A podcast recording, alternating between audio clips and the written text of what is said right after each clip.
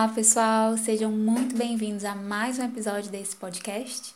Eu sou a Thaís e esse é o Essência Poeta, um podcast onde eu compartilho as minhas experiências de leitura e trago alguns assuntos para a gente refletir e conversar a respeito. Hoje eu fui profundamente tocada por um assunto que a carta de Paulo a Tito, no capítulo 3, dos versículos 2 a 8, trata muito bem. Mais preciso, impossível, diz assim a palavra do Senhor que a ninguém infamem, nem sejam contenciosos, mas modestos, mostrando toda a mansidão para com todos os homens. Porque também nós éramos noutro tempo insensatos, desobedientes, extraviados, servindo a várias concupiscências e deleites, vivendo em malícia e inveja, odiosos, odiando-nos uns aos outros. Mas quando apareceu a benignidade e amor de Deus, nosso Salvador, para com os homens, não pelas obras de justiça que houvéssemos feito, mas segundo a sua misericórdia, nos salvou pela lavagem da regeneração e da renovação do Espírito Santo, que abundantemente ele derramou sobre nós por Jesus Cristo, nosso Salvador, para que, sendo justificados pela sua graça, sejamos feitos herdeiros segundo a esperança da vida eterna. Fiel é a palavra, e isto quero que deveras afirmes, para que os que creem em Deus procurem aplicar-se às boas obras. Estas coisas são boas e proveitosas aos homens. Tito, capítulo 3, versículos 2 a 8. Esses versículos realmente me afetam muito profundamente. Eu realmente sinto um profundo desejo de viver o versículo 2, que diz: Que a ninguém infamem nem sejam contenciosos, mas modestos, mostrando toda a mansidão para com todos os homens, porque os versículos 3 a 7 já são extremamente reais em minha vida. Eu vejo esses versículos me ensinando a não apontar os erros de ninguém, nem tratar ninguém segundo os seus erros. Por mais errada que a pessoa esteja, ou por pior que tenha sido o seu erro, hoje ou no passado, eu não devo fazer comentários negativos como diz o versículo, a ninguém infame, nem devo ficar discutindo o assunto, debatendo em rodas de conversa ou discutindo a respeito do quanto foi certo ou quanto foi errado que alguém fez ou falou. Não devo ficar bradando aos quatro ventos meu posicionamento, minha opinião sobre o ocorrido, ficar opinando sobre a falha de alguém. Meu Deus do céu! A palavra diz: não sejam contenciosos, e ser contencioso é ser aquela pessoa que vive contestando os acontecimentos, que ama transformar um assunto em debate, em discussão, sempre com desconfiança para julgar. E nesses casos, nós não temos que ficar avaliando e julgando nada, porque juiz só há um, que é Deus. Em vez de sermos essa pessoa contenciosa, julgadora da vida alheia, a palavra nos orienta a sermos modestos a palavra me orienta a ser uma pessoa modesta. A minha atitude, que realmente vai agradar a Deus, é mostrar toda a mansidão para com todos os homens, independente de quem sejam, independente do que fizeram. Eu preciso ser modesta, e ser modesta significa ser simples, isenta de vaidades, despretensiosa, sem presunção. Ou seja, Ser modesta é ser alguém que não busca ser mais do que realmente é. Quando alguém erra e eu aponto o erro dele, critico e julgo, eu estou me esquecendo de que a minha natureza, a minha carne, é igual a dele e que eu não estou isenta de errar. Pelo contrário, eu também estou sujeita a errar como ele e às vezes estou sujeita a errar exatamente naquilo que eu estou condenando no outro. Quando eu julgo ou diminuo alguém por causa de seus erros ou de suas decisões que eu não concordo, ou por causa do seu jeito de ser que é incompatível com o meu, seja qual for o tipo de condenação que eu estabeleço a respeito de alguém, na verdade, eu estou agindo como se eu fosse mais do que eu realmente sou. Eu estou querendo ser, na verdade, mais do que eu realmente sou. Eu estou querendo ser perfeita, porque só os perfeitos jamais errariam. Só os perfeitos jamais tropeçariam. Só os perfeitos não cometem ou apresentam defeito algum. E quer saber de uma coisa? Eu não sou perfeita. Você não é perfeita. Você não é perfeito. Ninguém é perfeito. Entenda isso: ninguém é perfeito. O espírito pode estar pronto, mas a carne ainda está em nós e ela é fraca. Diminuir alguém expondo seus erros passados ou atuais é se comportar como se você fosse alguém melhor do que ele, e você não é. Por isso a palavra nos diz para sermos modestos. O que a palavra está dizendo é que devemos agir com consciência a respeito de quem nós realmente somos, com consciência a respeito de nós mesmos sem nos enganarmos achando que somos melhores, que nunca vamos cair, que nunca vamos errar, que nunca vamos fazer a mesma coisa. A natureza pecaminosa está em todos nós.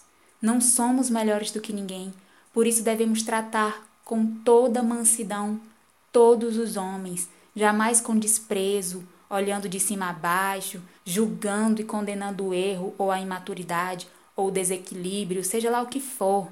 Nós precisamos nos lembrar daquela parte do versículo que diz: Porque também nós éramos noutro tempo insensatos, desobedientes, extraviados, servindo a várias concupiscências e deleites, vivendo em malícia e inveja, odiosos, odiando-nos uns aos outros. Mas quando apareceu a benignidade e amor de Deus, nosso Salvador, para com os homens, não pelas obras de justiça que houvéssemos feito, mas segundo a sua misericórdia, nos salvou pela lavagem da regeneração e da renovação do Espírito Santo, que abundantemente ele derramou sobre nós por Jesus Cristo, nosso Salvador, para que, sendo justificados pela sua graça, sejamos feitos herdeiros segundo a esperança da vida eterna. Tito 3, versículos 3 a 7. Resumindo, todos nós pecamos. Todos nós já erramos em algum momento. Já erramos no passado, talvez tenhamos algum erro hoje em oculto que só a gente sabe. E eu não descarto também a possibilidade de errarmos no futuro. Quem conhece o dia de amanhã? Se nós não nos apegarmos ao Espírito Santo todos os dias para mantermos as nossas vestes limpas e os nossos passos retos, a gente com certeza vai se desequilibrar, vai cair, vai errar feio e só Jesus de novo para nos ajudar. É isso que nós temos que entender. Todos nós somos pecadores. Todos nós pecamos. O que nos salva é a graça do Senhor. Foi a graça do Senhor que nos salvou. Não chegamos à comunhão com Deus pelas obras de justiça que houvéssemos feito, mas segundo a sua misericórdia, ele nos salvou. Pela lavagem da regeneração e da renovação do Espírito Santo, foi um trabalhar do Espírito Santo em nós, nós não somos melhores do que ninguém. É o Espírito Santo em nós que nos ajuda a sermos melhores, não do que os outros, mas não sermos mais como nós éramos antes.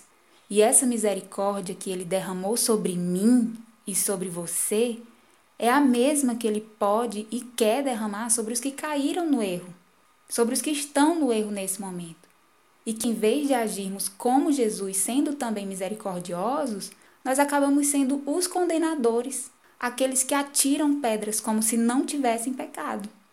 Em Romanos 11, 30 a 32, está escrito o seguinte: Porque assim como vós também antigamente fostes desobedientes a Deus, mas agora alcançastes misericórdia pela desobediência deles, assim também estes agora foram desobedientes, para também alcançarem misericórdia pela misericórdia a vós demonstrada. Porque Deus encerrou a todos debaixo da desobediência, para com todos usar de misericórdia. Enfim, como também está escrito em Romanos 3:23, todos pecaram. E esse todos inclui a mim e a você. Quando a gente tem consciência da tamanha graça que nos alcançou, quando temos consciência de onde nós fomos tirados e da salvação que o Senhor nos concedeu, a gente não condena ninguém. A gente não difama ninguém. A gente não discute as obras nem os maus passos de seja lá quem for. A gente apenas se lembra que um dia nós estivemos nesse mesmo lugar de condenação e que Ele, Jesus, nos tirou de lá. Jesus me tirou desse lago horrível, desse charco de lodo, e pôs os meus pés sobre uma rocha e firmou os meus passos. Hoje eu estava meditando no Salmo 40 e no verso 2 da nova versão internacional está escrito assim: Ele me tirou do fundo de um poço de desespero e medo, de um atoleiro de lama. Quando eu li isso, eu não consegui mais prosseguir. Eu fiquei parada nessa frase, lendo e relendo muitas e muitas vezes, porque isso realmente aconteceu comigo. Ele me tirou do fundo de um poço de desespero e medo, de um atoleiro de lama. Só Deus sabe como foi meu 2013 e eu nunca, nunca, nunca vou me esquecer. Ele, Jesus, me tirou de lá, me corrigiu, corrigiu os meus passos e agora eu sigo aprendendo com ele, aprendendo a ser como ele, tentando ser como ele, tentando amar como ele me amou, porque ele não precisava me resgatar, mas ele me resgatou porque ele me amou. Ele não olhou para o meu erro, ele olhou para mim e me perdoou. E como diz Lucas 7, versículo 47, quem muito é perdoado, muito ama. Ama porque um dia também precisou ser compreendido e amado, amado e perdoado, para que pudesse ter uma nova vida. E quem ama, após uma experiência tão profunda e conscientizadora como essa, ama diferente passa a amar com a mansidão que é própria dele, que é própria de Cristo. Ama com a compreensão que é própria do Espírito Santo, aquela compreensão que exerce misericórdia. A mesma misericórdia que ele demonstrou por mim, a misericórdia que se traduz em ter compaixão pelos perdidos. Aquela compaixão que Jesus me concedeu no dia em que eu mais precisei. Ele me amparou e me concedeu compaixão porque compreende que o pecador está em trevas. O pecador está cego pela escuridão do pecado.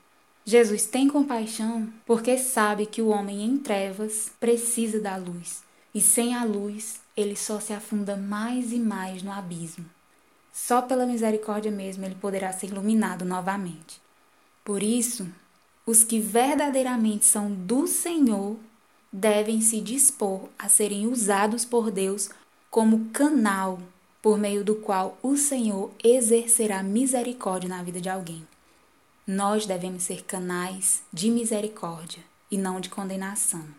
Em Lucas 6, versículos 35 a 38 está escrito: Amai, pois, a vossos inimigos, e fazei bem, e emprestai sem nada esperardes, e será grande o vosso galardão, e sereis filhos do Altíssimo porque ele é benigno até para com os ingratos e maus.